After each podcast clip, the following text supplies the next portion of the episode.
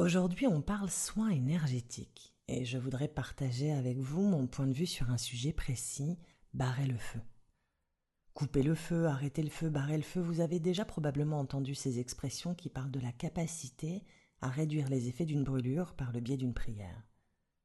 On dit souvent qu'il s'agit d'un don que possèdent certaines personnes, souvent les magnétiseurs, et que l'on ne peut avoir que si on nous l'a transmis.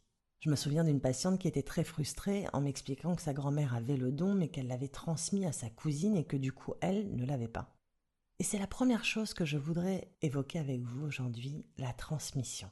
Il s'agit, selon moi, d'une magnifique croyance limitante. Elle a son intérêt, elle ajoute du poids à ce phénomène et surtout de la légitimité. Et oui, imaginez si nous étions tous capables d'arrêter le feu. Cela banaliserait quelque peu pour certains cette capacité. En ajoutant de la légende familiale autour de ce don, on lui donne donc plus de pouvoir, plus de légitimité et surtout plus de conviction. Et si on décidait de regarder les choses sous un autre angle? Je suis convaincu que barrer le feu est accessible à chacun d'entre nous. Il suffit d'y croire, d'y mettre son énergie et sa motivation.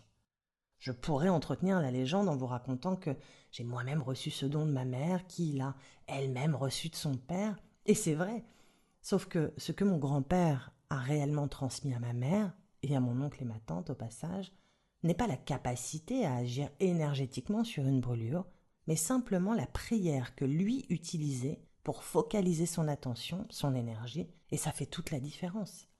Alors aujourd'hui, j'ai décidé de partager avec vous cette prière familiale. Mais j'avais aussi envie de vous dire que vous n'avez pas besoin de celle-ci pour obtenir les mêmes résultats.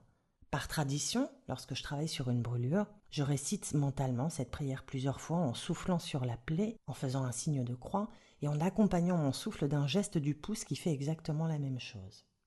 J'insiste sur le fait que ma manière de faire est une tradition, un conditionnement qui me permet de poser mon mental en me concentrant, de focaliser mon attention sur mon désir de soulager, d'apaiser celui qui souffre.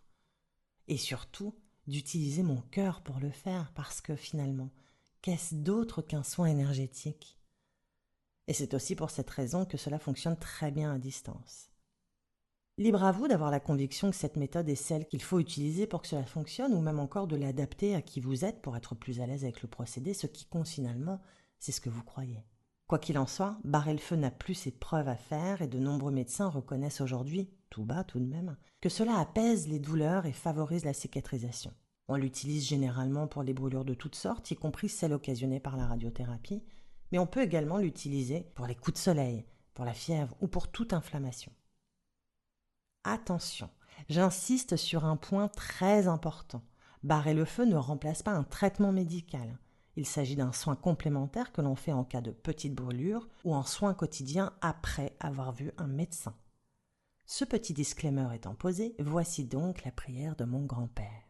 Feu de Dieu, Père de ta chaleur, comme Judas perdit ses couleurs au jardin des Oliviers lorsqu'il trahit notre Seigneur. Au plaisir de vous retrouver autour d'autres sujets. À très bientôt.